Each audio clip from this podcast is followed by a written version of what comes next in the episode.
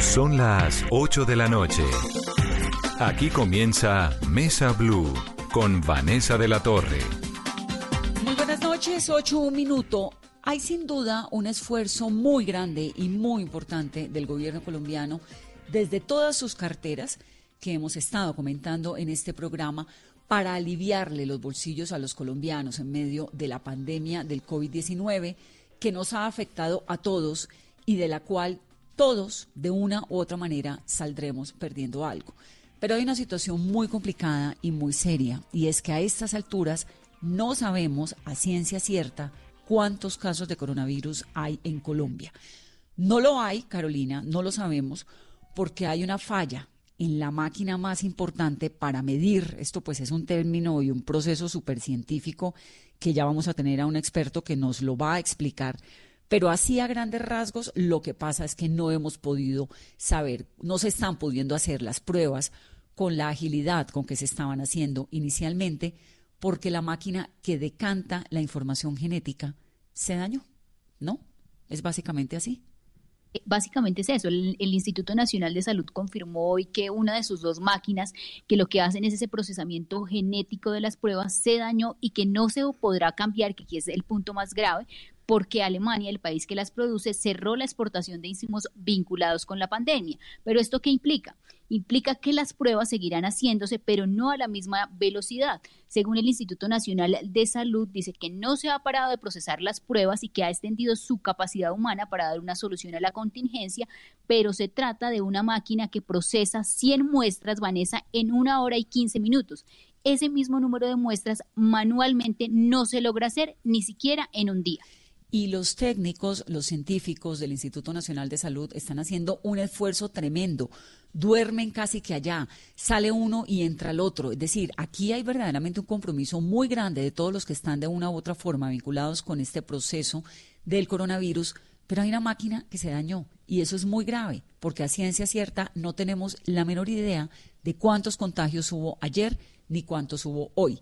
La cifra oficial que nos dieron parece muy bajita y uno tendría que, digamos, darle el beneficio de, creer esta cifra, pero ante el daño de la máquina y aun cuando el Instituto Nacional de Salud ha dicho que hay un registro menor como consecuencia de este daño, pues la situación no deja de ser muy preocupante y, y sobre todo porque no pareciera una solución para mañana ni para pasado mañana. Y ya sabemos que el coronavirus tiene un contagio muy importante y además exponencial entonces en cualquier momento las cifras en Colombia se disparan. Eso es muy grave.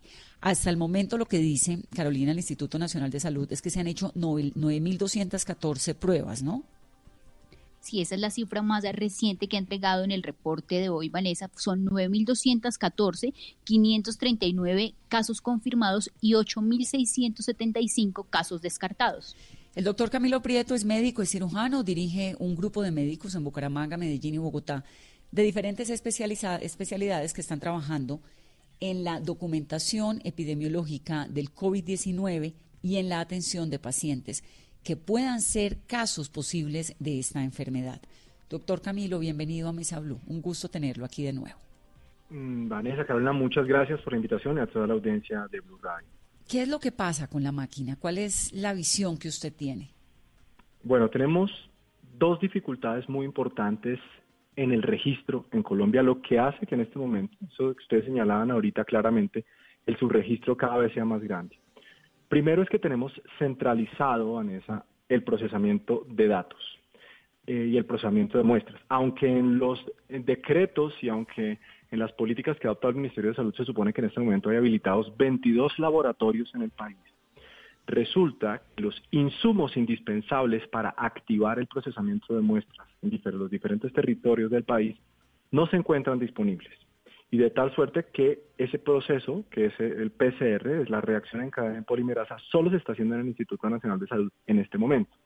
Eso hace que haya un atraso en las muestras y la dificultad técnica que existe para el procesamiento, que se la voy a, voy a ponerla en cifras para la audiencia de Blue Radio, es que la máquina tiene una capacidad de procesar 100 muestras en una hora 15 minutos.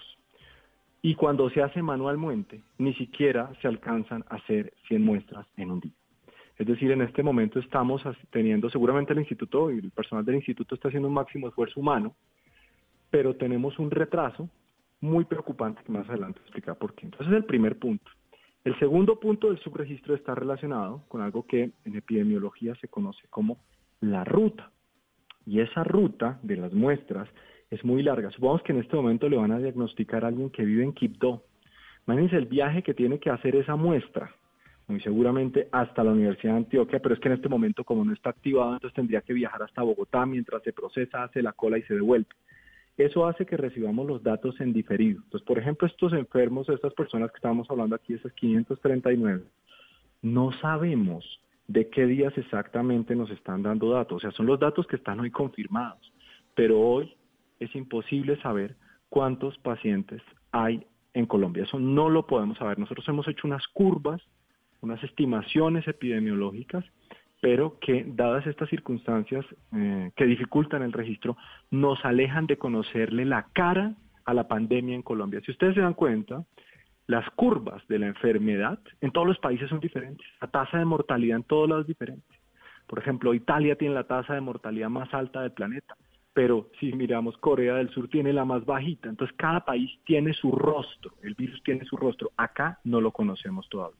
Bueno, pero no lo conocemos porque acaba de comenzar, ni siquiera, ¿no? Llevamos tres semanas desde que arrancó el primer caso. O sea que tampoco es que no lo hayamos eh, tenido tiempo suficiente para medir. Esto de la máquina acaba de ocurrir, ocurrió hoy, nos enteramos hoy.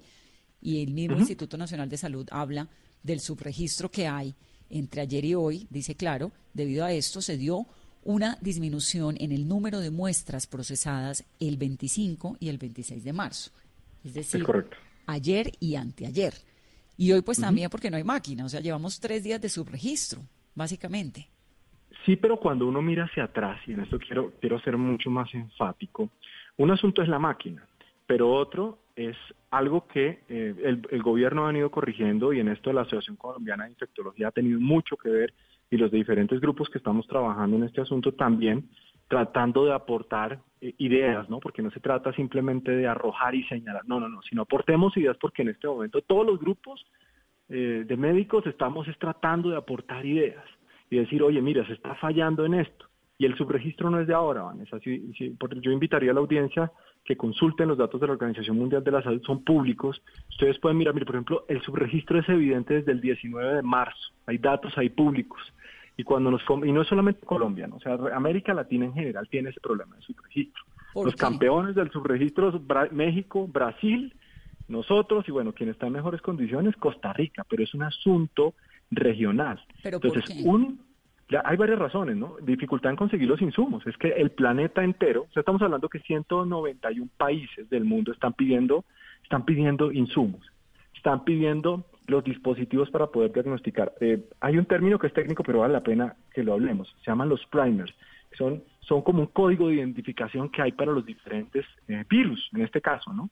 Entonces hay, hay una escasez mundial porque todo el mundo los está pidiendo para poder hacer esas pruebas de confirmación. Ese es un punto. Eh, expliquemos primero cómo se hace esta prueba.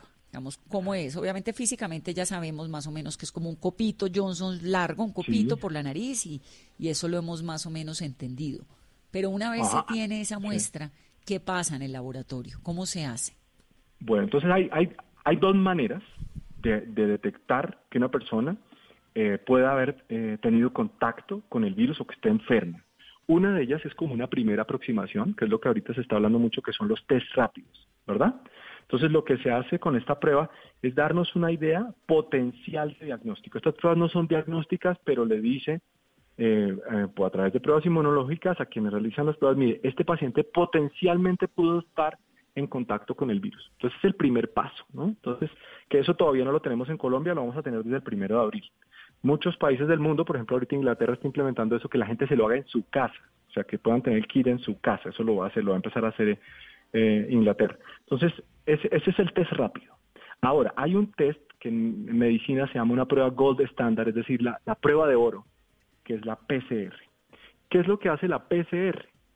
Toma, esa, toma esa, esas secreciones, que es, pues, la, es la, como lo estabas explicando ahorita, es una manera correcta, es una de las formas, no hay dos, esta es, esta es la más frecuente.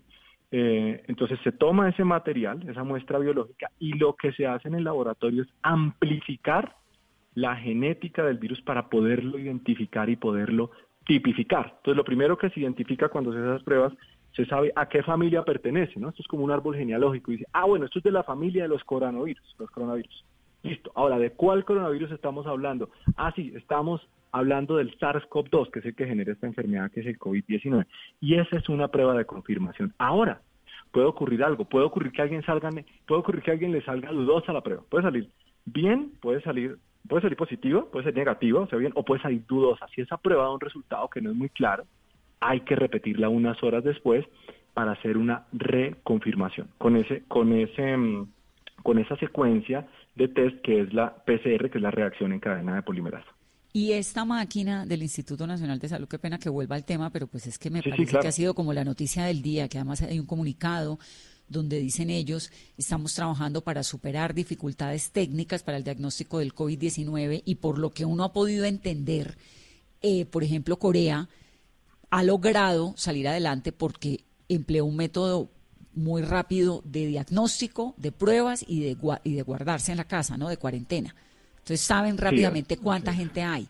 Esto de que en Colombia no sepamos cuántas personas hay, pues es muy delicado, es muy, muy, es muy grave porque no hay forma de combatir una pandemia si uno no sabe cuántas personas son las afectadas. Es como el inicio, ¿no? Entonces, de nuevo, el gobierno está haciendo un montón de esfuerzos por aliviar bolsillos, pero si no tenemos un diagnóstico claro, ya es que esto se va a demorar unos días, pues es muy, muy complejo. Entonces, estas pruebas entran, cada día es un, es un día de, perdido, ¿no? sí.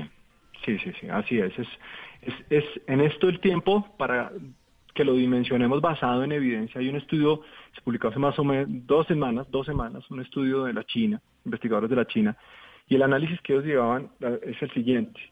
Una semana, una semana en la que se hubiera adelantado la medida de cuarentena en Wuhan, hubiera reducido la mortalidad en 66%. Es decir, en este momento, la medida más efectiva que existe en el mundo para combatir la pandemia, Vanessa, es no farmacológica, no es ninguna molécula no es una vacuna, es el confinamiento asociado a las medidas higiénicas que están dadas por lavarse las manos y por todo lo que se ha reiterado en los diferentes medios. Entonces, cuando uno ve las curvas, cómo se comportan en los diferentes países, ve dos factores relevantes. Diagnóstico, para que nos hagamos la idea, ¿no? Ustedes daban ahorita la cifra en Colombia.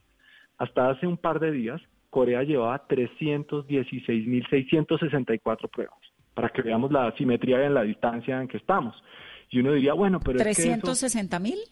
316 mil 664. Y nosotros llevamos 9 mil. No llevamos ni 10 No llevamos, exacto. Entonces no llevamos ni 10 mil. Y uno dice, wow, pero. Pero Corea, Corea también tuvo el primer caso mucho antes que nosotros, ¿no? Es correcto. Pero ellos, pero hay que aclarar algo, hay que, porque yo, yo creo que aquí hay que aprender, hay que, hay que dejar también presente algo. Ningún país del planeta está preparado para una pandemia. O sea, aquí nadie se la sabía, nadie. O sea, es muy fácil ver en retrospectiva, pero la realidad es que cuando uno estudia medicina, las pandemias siempre son un concepto teórico, ¿no? Como dicen, mira, esto existe, aprende la diferencia entre pandemia y epidemia, pero pues uno como médico jamás, espero en la vida, vivir una pandemia. Eso es algo que hay que aclarar. Entonces todos los países empezaron a probar modelos. Fíjense cómo un país con un sistema de salud que eh, es ejemplar con unas escuelas de salud pública, las mejores del planeta como el Reino Unido, tuvo que reversar su decisión. Plantearon un modelo basado en algo que se llama la inmunización del rebaño, que palabras más, palabras menos es que todo el mundo se infecte y que sobrevivan los que puedan. Literalmente, suena burdo, pero tal cual es así. La tuvieron que reversar. Entonces, Corea del Sur empezó un modelo que hasta el momento ha sido el más exitoso. Por eso es importante ver cuáles han sido los casos de éxito una pregunta relevante. Bueno, pero ¿por qué diagnosticar puede ser, puede ser tan importante en este momento? Porque el diagnóstico temprano y suficiente ayuda a reducir la mortalidad. Entonces ahorita decimos, oiga, sí, en Colombia hay seis muertos. Eso es lo que está documentado. Pero ¿cuántas personas por neumonía han muerto en Colombia en las últimas tres semanas? Que no sabemos si tenían COVID-19. Recordemos que la enfermedad en China aparece en diciembre y no se sabía que estaba matando a la gente en las unidades de prueba intensiva. Las personas se morían de una neumonía viral y no se sabía qué era. Y a comienzos de enero, dijeron, uy, esto es COVID-19. De tal manera que si el registro es indispensable solucionarlo. Y no solo es un tema de una máquina, porque esas máquinas hay en los diferentes laboratorios, ¿sí? O sea, se pueden pasar de un lado a otro. No es, no solo eso, sino es que los municipios que en este momento tienen los laboratorios, esos 22 de los que estamos asignando, tengan en este momento la disponibilidad para hacer los test. Hoy estaba hablando con mis colegas en Bucaramanga, no tienen cómo hacer los test. Hoy que hablamos 4 de la tarde por última vez, no había primers para poder activar los protocolos de PCR en, Bucaramanga. Entonces, esa situación que se presenta en Bucaramanga se está dando en diferentes situaciones del país. Hay algo... Usted, pone el, el, caso de China es dramático porque es que China desde finales de noviembre, acuérdese que el médico que empezó a hacer los anuncios sobre el coronavirus y a decir que había una, un virus raro lo callaron, lo censuraron y el hombre finalmente termina muriendo. Es muy triste, pero es que China es una dictadura. Entonces en China escondieron los resultados, escondieron el, el, virus hasta el 7 de enero, cuando ya no pudieron y el 23 tuvieron que cerrar una ciudad de 23 millones de habitantes, que era Wuhan. Pero había un subregistro ahí guardado y manejado por el gobierno. Acá pues lo que hay es una incapacidad hasta ahora por manejar, por, por entregarle a la gente las cifras reales. Ahora, mi pregunta es, el Instituto Nacional de Salud habla de un montón de lugares, 20 laboratorios nuevos que se están preparando para comenzar este diagnóstico de COVID-19, de universidades que están organizándose también para hacer diagnósticos, laboratorios departamentales. ¿Todo esto cuándo arranca a funcionar? Pues para nosotros la expectativa es que esto ya estuviera funcionando. O sea, hay dos cosas que pensábamos, esto ya pensábamos que estaba funcionando, o sea, que, que los laboratorios ya estaban activados la realidad es que en este momento no es así. O sea, la información, como les digo, estoy hablando de las 4 de la tarde, de la última conversación con el grupo que tuvimos sobre laboratorios, no se habían activado. Particularmente pongo el, ejemplo de San Andrés. De hecho, la información que tenemos es que no había quien transportara desde Bogotá los primers hasta Bucaramanga. No había manera. Estaban buscando cómo transportarlos para poder activarlo. Entonces, eh, nos sorprendió muchísimo recibir esa información hoy, Vanessa, lo tengo que decir. Lo otro es que los test rápidos, según las declaraciones del ministro, se van a implementar desde el primero de abril. Es la fecha con la cual vamos a estar súper pendiente de verificar no solo la fecha, sino también el origen de esos test, porque hay unos test rápidos que son de pésima calidad. Cuando digo pésima calidad es que pueden tener una sensibilidad bajísima, del 30% o menos. Un test de estos aceptable de una sensibilidad hasta del 60%, que igual sigue siendo un poco baja, pero es un test de tamizaje rápido. Entonces, esas son las fechas que, pues la fecha que tenemos disponible y lo otro, lo que les digo, es una, una absoluta sorpresa para nosotros que en este momento no se estén realizando pruebas en los diferentes lugares de Colombia, porque es que ya es sorprendente ver cómo en pequeños municipios, y en esto quiero llamar la atención, Vanessa, voy a ponerles un ejemplo en, en, en Cundinamarca. Tenemos casos en Cajicá, tenemos casos en Anapoima. Entonces uno dice, pero ¿cómo pudo, pudo llegar allá? Seguramente algún viajero los llevó, ¿no es cierto? ¿Ustedes se imaginan lo que puede ser COVID-19 en el campo colombiano? Que los campesinos empiecen a enfermar. Y no solo eso, sino me encantaría, por ejemplo, imagínense ustedes, esto llegue a, a lugares donde no existen camas de cuidado intensivo, como pasa en los pequeños municipios. ¿Quién va a atender a estas personas que además son población de riesgo?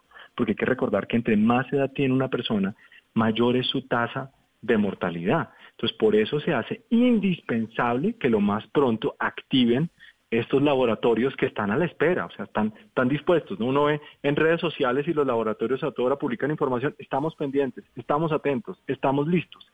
Pero ese estamos listos todavía no ha recibido una respuesta suficiente, pienso yo, en tema de dispositivos tecnológicos para poder realizar las pruebas.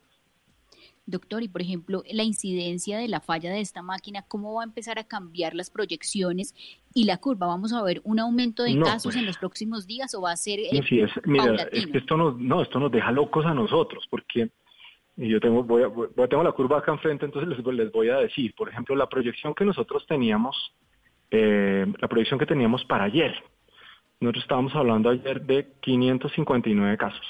¿Sí? Era la proyección que teníamos para ayer. Voy a hacer una aclaración. esto de lo que estoy hablando es una curva de proyección. Esto no, esto es matemáticas, bioestadística, es, no es una predicción, es decir, esto no es magia, sino son números que se hacen como para hacer estimación. Entonces, viendo el, crecimiento que ha tenido, para nosotros era 559. Entonces, cuando vimos ese salto, ese salto tan bajito y un cambio en lo que se llama el factor de proyección, dijimos, ¿qué pasó? No puede ser. Vimos que mucha gente celebró, hicimos un llamado a la mesura y dijimos, no, no, aquí algo pasó, porque ese cambio disruptivo en el progreso de la curva no es normal. Pero esa curva que ustedes tenían, esa curva que dices ayer era 500 qué? 559 casos para ayer. 500, ese 559 estaban manejando un contagio, un, un porcentaje de cuánto por día. Bueno, hay varias maneras de calcularlo. Hay una muy sencilla, que más que un porcentaje se llama un factor de proyección, que involucra muchas variables, ¿no? Acá hay que tener en cuenta muchas cosas. Y este es un ejercicio que nosotros estamos haciendo más que nada pedagógico para que la gente dimensione la relevancia de la pandemia en Colombia. Entonces aquí lo que hace, lo, les explico más sencilla posible, lo que estábamos haciendo era calcular un factor que es 1.23, entonces veníamos multiplicando día a día, como para que la gente se hiciera la idea del potencial crecimiento que iba a tener la pandemia en Colombia. Esa es una manera de hacerlo. Hay otras, hay otras más complicadas, más precisas. Voy a mencionarles eh, una, que de hecho es la que tiene el Instituto Nacional de Salud, que utiliza un, un, yo creo que hay un concepto que en este momento todo el mundo en el, en el planeta y particularmente en Colombia debemos conocer, así como decimos corazón, frecuencia cardíaca, que es el RO. ¿Qué es el RO? Básicamente es la velocidad a la que crece una pandemia, una epidemia. Entonces, cuando un RO es muy alto, es decir, por ejemplo, cuando no se toma ninguna medida, nada, ninguna contingencia, la curva crece con una velocidad enorme, es un acelerador, el RO grande. Pero, por ejemplo, cuando yo adopto medidas de confinamiento, el aceleramiento, ese RO, el índice básico de reproducción, se baja, o sea, la curva va para abajo, tiende a disminuir. Entonces, mucha gente celebró ayer. Y pues obviamente quienes estamos en el tema decíamos, no, acá hay algo porque un RO, por ejemplo, con cuarentena, ¿no? Hay uno en redes sociales, la gente celebrando, no, la cuarentena está funcionando. Y hay que dejarle claro a la audiencia que eso no se ve de un día para otro. No, la cuarentena, empezando porque se va a demorar por lo menos decir, y eso lo hemos explicado aquí un montón de veces para la gente, la como tiene un periodo de incubación de máximo 14 días, estos efectos de la cuarentena los vamos a empezar a ver tal vez en dos semanas, ¿no? Como en 10 días. Sí, lo dice, lo dice, el, dijiste el rango. Es exactamente eso. entre más o menos 10, 15 días. Llevo leyéndome todo lo que hay de coronavirus. No, pues por te veo muy pila. Porque no, porque es, que ha sido... De epidemiología muy fino. No, pero es que si no, uno no puede sobrevivir a esta cantidad de información. Por eso me preocupa tanto lo de la máquina, de nuevo, porque me parece... Ayer cuando decíamos no aumentaron no sé cuántos casos, no puede ser y hoy tampoco puede ser solo, porque sí, eso solo 20, 21 casos, no, no, no, eso no, puede ser, no, no, tiene lógica. No, no cuadra entre las matemáticas. Y sí vale la pena que reiteremos eso, y es que la cuarentena hay que esperar ese tiempo para poder ver un posible cambio en la curva. Y no nos debe sorprender que estos días tengamos unos saltos muy importantes cuando empiecen a procesar todas las muestras y cuando regionalmente se empiecen a procesar. Y solamente hasta dentro de unos 12 o 15 días vamos a saber si la cuarentena funciona. Ahora, ¿qué pasa si tomamos nuestras proyecciones, lo que está pasando en Colombia, y lo comparamos con países que ya estén más avanzados en el tiempo. Lo que ocurre es que posible, lo dejo como una probabilidad en, esto, en estos micrófonos, es que se deba repetir la cuarentena. Y esto lo digo a manera de probabilidad estadística, viendo lo que ha pasado en otros países. Ejemplos, Italia y España. ¿Por qué pongo el ejemplo de Italia? Porque uno de los errores que cometieron los italianos es que cuando declararon la pandemia se fueron para los pueblos a pasar vacaciones, tomaron la cuarentena como unas vacaciones, ¿sí? Yo me devuelvo para mi pueblo y lo que hicieron es que se convirtieron en agentes de dispersión. Debemos recordar que pueden existir muchos pacientes asintomáticos, muchos. ¿Cuántos? No sabemos, porque esta es una enfermedad nueva, porque es un virus nuevo y para poderlo estudiar tenemos que estudiar a los primos. Hay dos primos, que mataron muchas personas, ¿sí? que son el SARS y el MERS. Son genéticamente muy parecidos, entonces toca ver los primos, y los primos han tenido unos comportamientos terribles. Y claro, cuando vemos el comportamiento de este virus, del que produce la enfermedad COVID-19, ha sido, uy, no, el efecto de la cuarentena funciona, pero hay que volver a hacerlo. Entonces, si hay que decirle a Colombia que si queremos que la cuarentena funcione y bajemos ese RO, ese acelerador de la curva, tenemos que ser lo más estrictos con el confinamiento dentro de nuestras posibilidades vitales. Uno entiende que hay personas que, que no, no, no, realmente no pueden estar confinados permanentemente, pero en la medida de las posibilidades que todos lo hagamos, seguramente vamos a tratar de bajar ese RO para que la velocidad de crecimiento no sea tan alta. Y hay otro dato, Vanessa, que estamos hablando de números, creo que es relevante decirlo. Hay una cifra que nosotros hemos calculado en la cual esto se vuelve crítico para el sistema de salud. Y esa cifra es aproximadamente 24 mil casos. Cuando Colombia llegue a los 24 mil casos, ¿qué ocurre? Muy seguramente las camas de UCI que en este momento tiene el país se van a ver saturadas. Y cuando se ven saturadas de camas de UCI es cuando se dispara la mortalidad.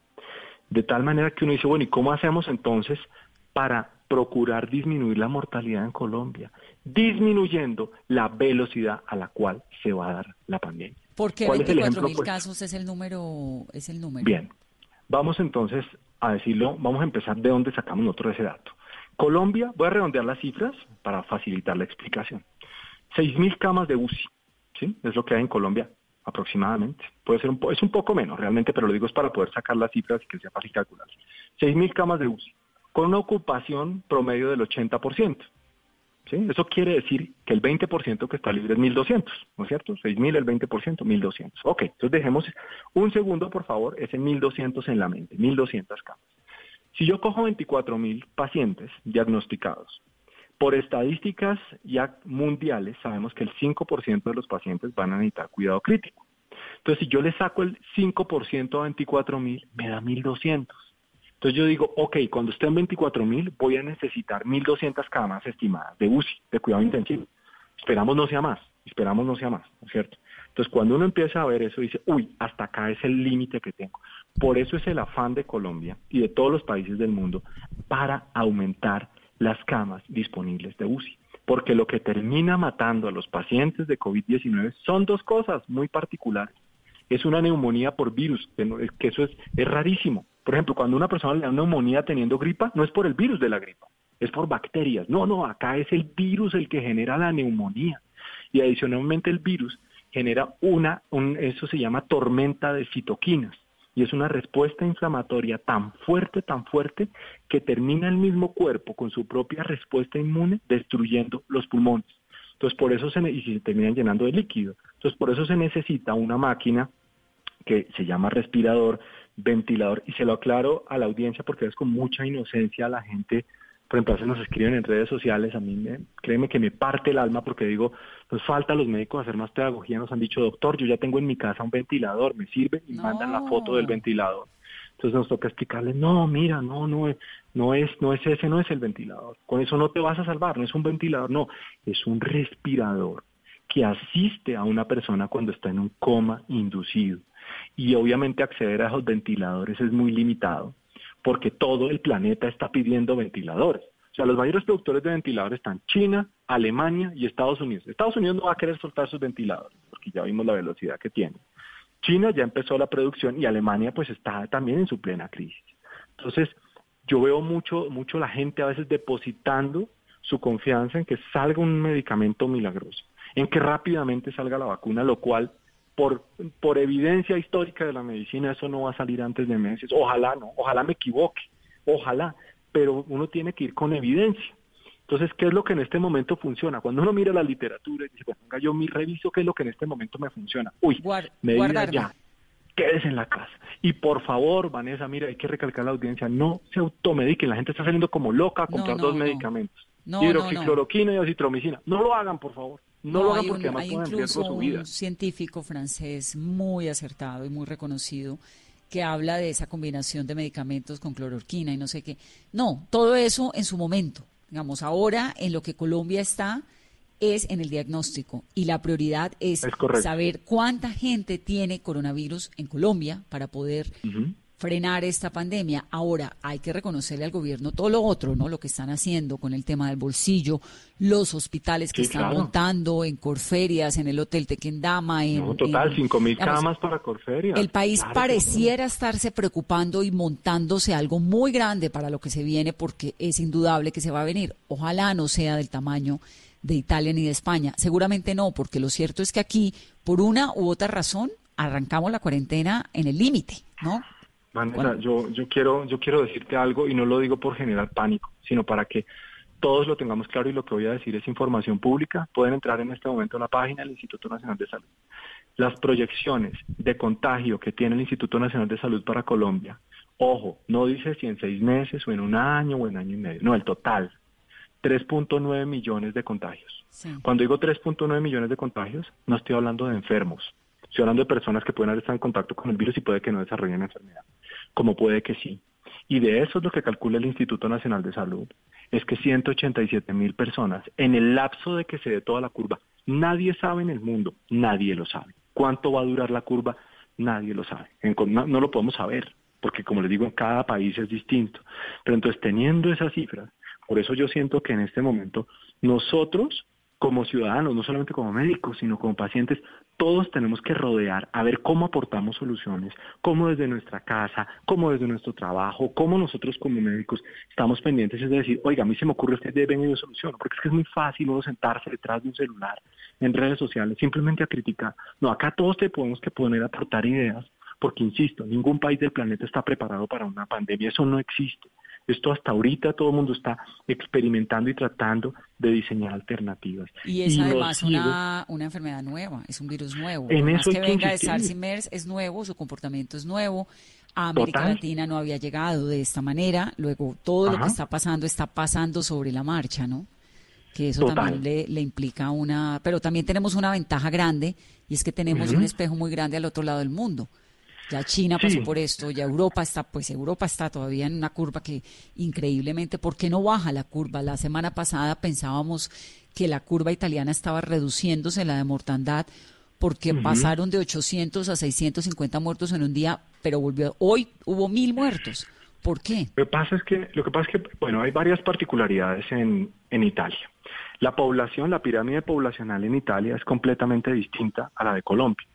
La, la gran mayoría de las muertes en Italia se han dado en adultos mayores, eso hay que recalcarlo, ¿sí? o sea, la mayor tasa de mortalidad está en adultos mayores.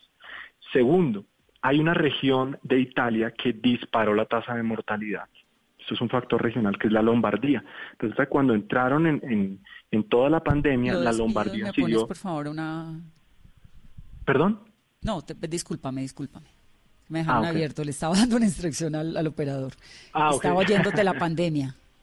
Entonces, cuando se activa la pandemia en Italia, eh, dejaron la Lombardía activa, entonces siguieron las fábricas funcionando, muchas cosas funcionando en Italia, y esto empezó a disparar los contagios de una manera desbordada. Y la gente, como les contaba, se empezó a ir en la época de la cuarentena para sus fincas, a diferentes regiones de Italia, y El, el virus literalmente se dispersó. Hoy, la, la, es más, les puedo decir el dato actualizado de hace tres minutos.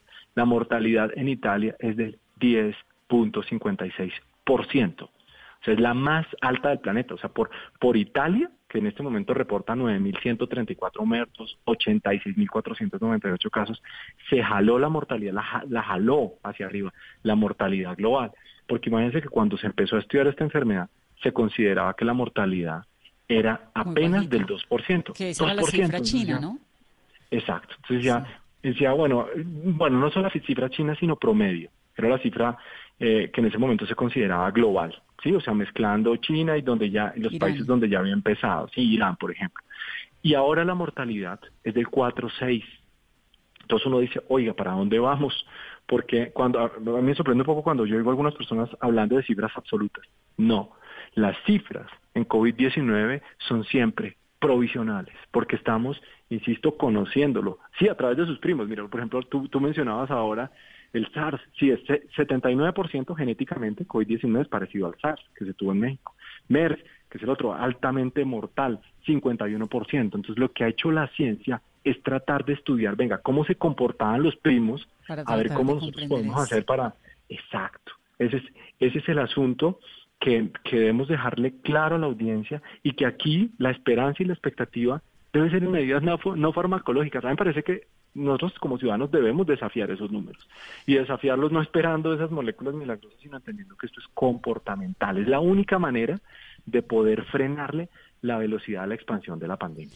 Doctor Prieto, pues me encanta tenerlo aquí en Mesa Blue. Muchas gracias por ayudarnos a comprender esto con dos mensajes importantes. Uno, mantenerse en casa es la única manera de detener esa curva que eventualmente en Colombia, como ha ocurrido en todos los lugares a los cuales ha llegado el COVID-19, se dispara. mantenernos en casa para frenar, para que no todo el mundo se enferme de la misma manera al mismo tiempo y no colapsen los sistemas de salud. Es esto como lo más importante. Y lo otro, estamos muy pendientes de lo que ocurra la semana entrante con las mediciones, saber que esto que estamos creemos que lo que hay pues son cifras que no son que no son las cifras exactas y por lo tanto pues es tan difícil, ¿no? Eh, estar la información es muy necesaria en este momento. Entonces, insistir que hay unas cifras que es necesario que el país conozca y que dependen de la cantidad de exámenes que se hagan. Muchas gracias, doctor Prieto. A ustedes gracias por la invitación. Buenas noches. Buenas noches. 836. Escuchamos hoy al Papa Francisco en un acto verdaderamente inédito, una foto que va a pasar a la historia, la foto de su santidad absolutamente en silencio en un lugar en el que generalmente hay miles de feligreses dándole la bendición al mundo, no solamente al mundo católico, al mundo, a todos los mundos, cualquier persona desde cualquier lugar de este planeta que tuviera algún tipo de angustia, ahí estaba la bendición del Papa Francisco como máximo jerarca de la Iglesia Católica y la verdad fue muy, muy impresionante. Monseñor Francisco Niño, me encanta tenerlo, es el director del Departamento de Educación de la Conferencia Episcopal. Bienvenido a Mesa Blue, Monseñor. Muy buenas noches, Vanessa, y a todos los que nos acompañan. Mira, uno queda, después de meterse en el mundo del coronavirus, con una angustia muy profunda, muy profunda, que es tal vez esa angustia que le vimos hoy al Papa Francisco, ¿no? Porque se le veía cansado, se le veía como angustiado. Y luego con esta bendición, que además tiene un símbolo tan bonito, porque no es solamente para los que creen en, en el Dios de la Iglesia Católica, sino en lo que sea, era como un mensaje de calma global, así lo entendí yo. Sí, yo pienso que ese es el sentido profundo del mensaje del Santo Padre Francisco, que nos invita a enfrentar las dificultades con serenidad, porque la fe nos da la fuerza para superar cualquier problema que se presente en la vida. Eso, eso significa que la bendición era por igual para todos, ¿no? Sí, la bendición es urbi et orbi, que significa para la ciudad y para el mundo. Y de la misma manera para los creyentes y para los no creyentes. Es la gracia particular que el Santo Padre da normalmente en la Navidad y en la Pascua. De hecho, dentro de un par de semanas tendremos nuevamente esa bendición que reforzará el espíritu de los científicos que luchan contra esta pandemia, de los enfermos que la padecen, de todos los que sentimos temor, angustia, miedo frente a esta amenaza y, que, que significa la gracia de Dios que nunca nos abandona, de un Dios providente que siempre está a nuestro lado, así nosotros no lo reconozcamos. Caro, ¿estás?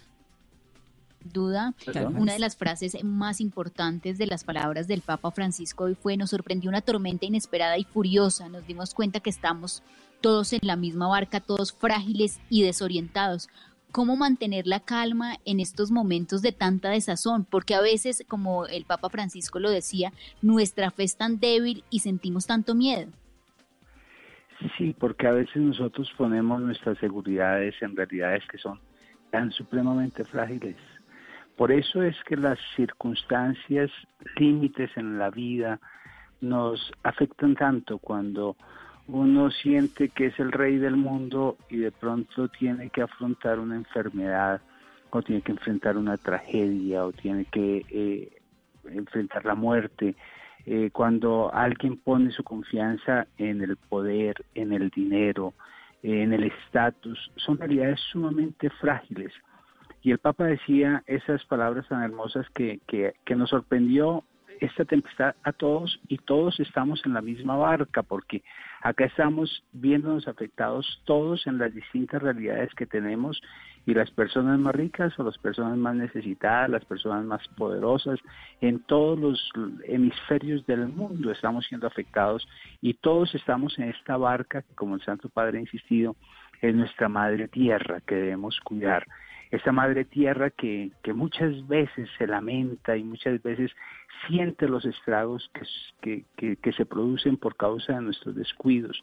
Estamos en esta barca, estamos navegando y no estamos navegando solos, porque a veces también el, egoísmo nos mata, a veces también el egoísmo nos lleva a creer que solos podemos realizar nuestros proyectos y resulta que Dios nos puso aquí en este mundo, pero nos puso acompañados de, de, muchas personas y tenemos una responsabilidad social que es muy grande y que no podemos descuidar. Monseñor, sin duda fue muy solemne, muy emotivo, lleno de tantos significados. ¿Cuál fue ese momento y esa palabra que lo conmovió en medio de esta crisis, Monseñor?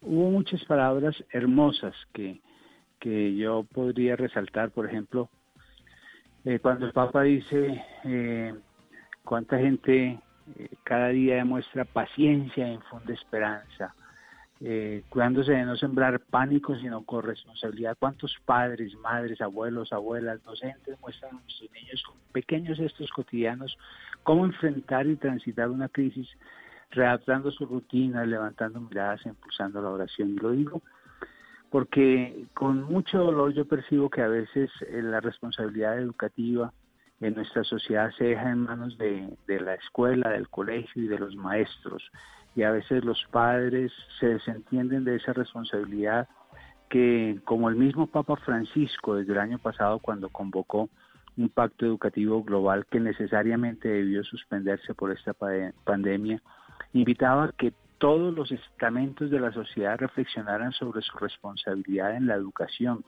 Los, los responsables no son solamente los maestros y la educación no es solamente enseñar unas, eh, unas artes, unas técnicas, sino que la educación implica el crecimiento en la capacidad y en la humanidad y eso es responsabilidad de los papás que siembran valores en los corazones de sus hijos, pero es también responsabilidad de los comunicadores, pero es también responsabilidad de los líderes y de los políticos y de los medios de comunicación. Por eso, en, en este estado de reclusión que vivimos, ¿cuánta gente cada día está demostrando paciencia e infundiendo esperanza y preocupándose por enseñarle a los demás lo mejor de lo que hay en su corazón. A mí me, sabe que me, pareció, Monseñor, tremendo. Pues primero que habló de la solidaridad, cuando dijo, esto es el, barco de todos, estamos montados todos en el mismo barco. Y es verdad, porque finalmente esta angustia del coronavirus la estamos sintiendo aquí, pero la sienten también en China, pero también la sienten en Australia, pero también en Estados Unidos, pero también en Argentina, pero no importa lo que uno tenga en la vida, si no tiene salud, no tiene nada. Y en ese sentido me pareció como muy humano y muy fuerte el mensaje del Papa. Y cuando dice el planeta está enfermo y no nos, no le estamos poniendo atención, ¿no? Un poco como el llamado a, a cada uno a decirle, mire, una sangoloteada, párele bolas al planeta y a la vida que usted está teniendo y a la solidaridad global, porque si no, de esto no salimos. Que además, señor, que además, por cierto, se me pareció un artículo, fíjese cómo la gente genial va coincidiendo, porque el fin de semana en el Financial Times, Harari, que es uno de los grandes pensadores contemporáneos, hablaba de la solidaridad global, obviamente desde la filosofía, pero el Papa termina hoy hablando de lo mismo, de la solidaridad global, de la manera como el mundo tiene que combatir esto a punta de solidaridad también. Y de la solidaridad global que se llama, en otras palabras, fraternidad, porque el Papa dice, con la tempestad se cayó el maquillaje de esos estereotipos con los que disfrazábamos nuestros egos, siempre pretenciosos de querer aparentar, y dejó al descubierto una vez más esa bendita pertenencia común de la que no podemos ni, querernos, ni queremos evadirnos, esa pertenencia de hermanos. Esos signos tan hermosos que en estos días están viviendo de solidaridad, que tenemos que multiplicar, que tenemos que acrecentar y que no podemos solo admirar en los otros, sino que cada uno de nosotros tiene que, que, demostrar en su propia vida, tiene que ser una manifestación de la solidaridad que se hace fraternidad. En este momento hay muchas personas que están pasando tantas necesidades y a quienes podemos y debemos ayudar porque somos hermanos. Eso me pareció maravilloso de las palabras del Papa.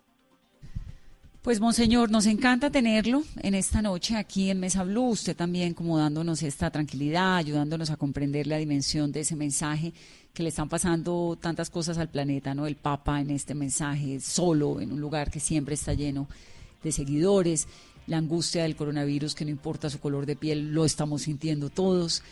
Y, y un gusto tenerlo. Gracias por estar aquí, Monseñor. Gracias, Vanessa. Solamente permítame terminar con una hermosísima palabra que dice el Papa cuando afirma.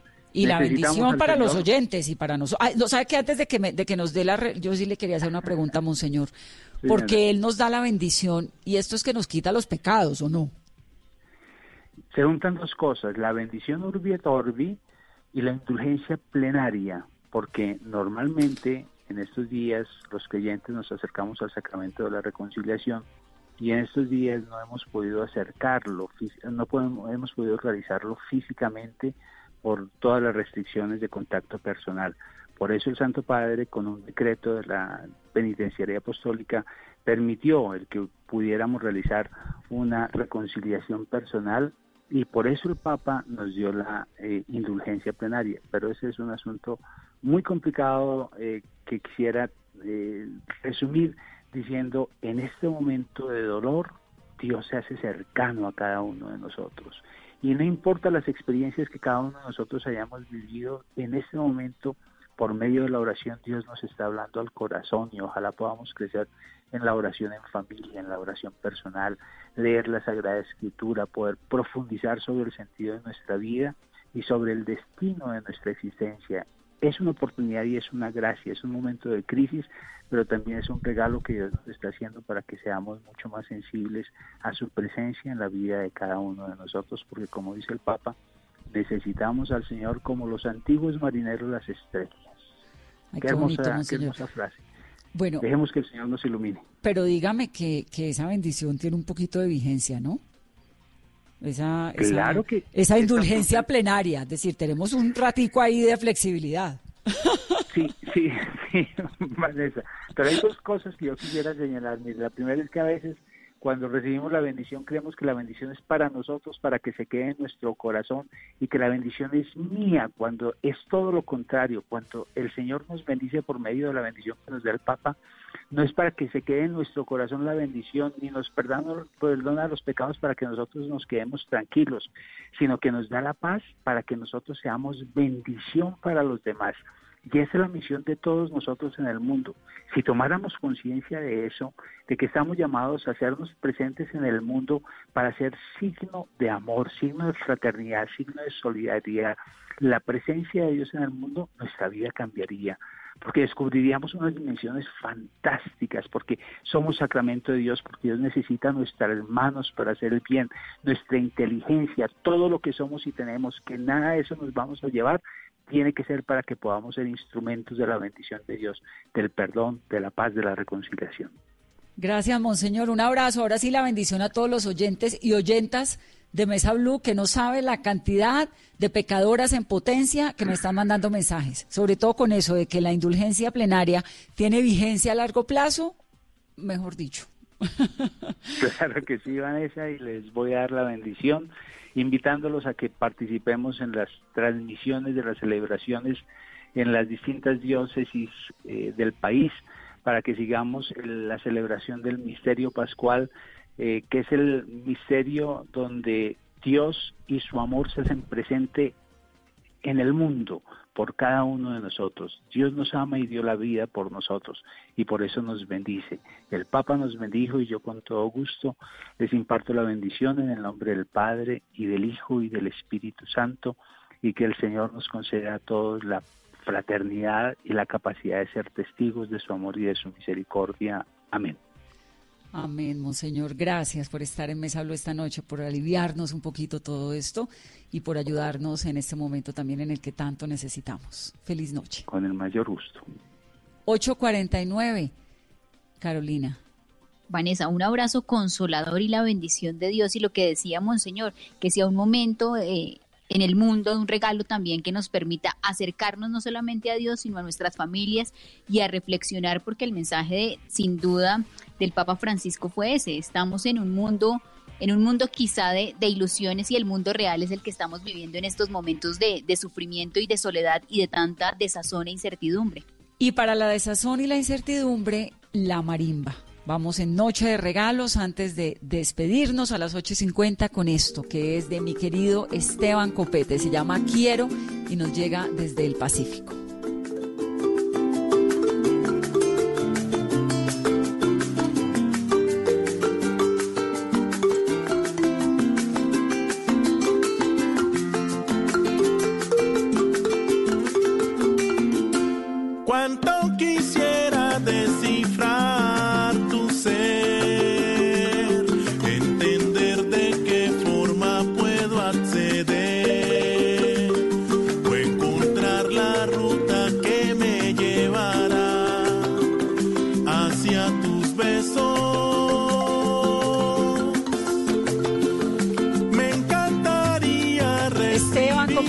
Bienvenido a Mesa Blue, Esteban. Hola Vanessa, ¿cómo estás? Muchas gracias por la invitación. Qué dicha oyendo esta marimba. Esto se llama Quiero, ¿no? Quiero, sí, sí, la nueva canción. Mi nueva canción, pues hoy lanzándola a pesar pues de, la coyuntura, pues en este momento, pero para eso, ¿no? Para que amenice pues este, este tiempo que tenemos que estar en casa tranquilos, guardaditos. Sí, qué lindo. Y cuéntanos un poquito la historia de Quiero, Esteban. Bueno, es una canción de anhelo. Eh, una persona que, que desea, que da la vida por estar con otra. Y pues, bueno, yo quise como plasmar, a veces los artistas servimos como puentes, ¿no? Para, para ese tipo de, de, procesos y, y, esta canción yo creo que es muy dedicable en ese sentido para esa persona que le quiere decir, eh, quiero estar contigo a otra, ¿no? Quiero estar contigo toda la vida, es muy grande lo, lo que siento por ti, créeme, y pues eso, ese querer se, se puede transmitir fácilmente, creo yo, a través de esta nueva canción. Pues está muy linda, Esteban. La podemos escuchar en todas las plataformas, ¿en dónde más? Sí, está en todas las plataformas de música digital, en YouTube hay un video lyrics también, se pueden apreciar imágenes y toda la, eh, la letra de la canción. Y bueno, y esperando que le, a que le guste a toda la gente y que lo sea muy eh, dedicable, ¿no? Que, que, es lo que necesitamos pues, en este momento, transmitir mucho amor, mucha tranquilidad. Muy bien, y esta tranquilidad nos llega untada de Pacífico.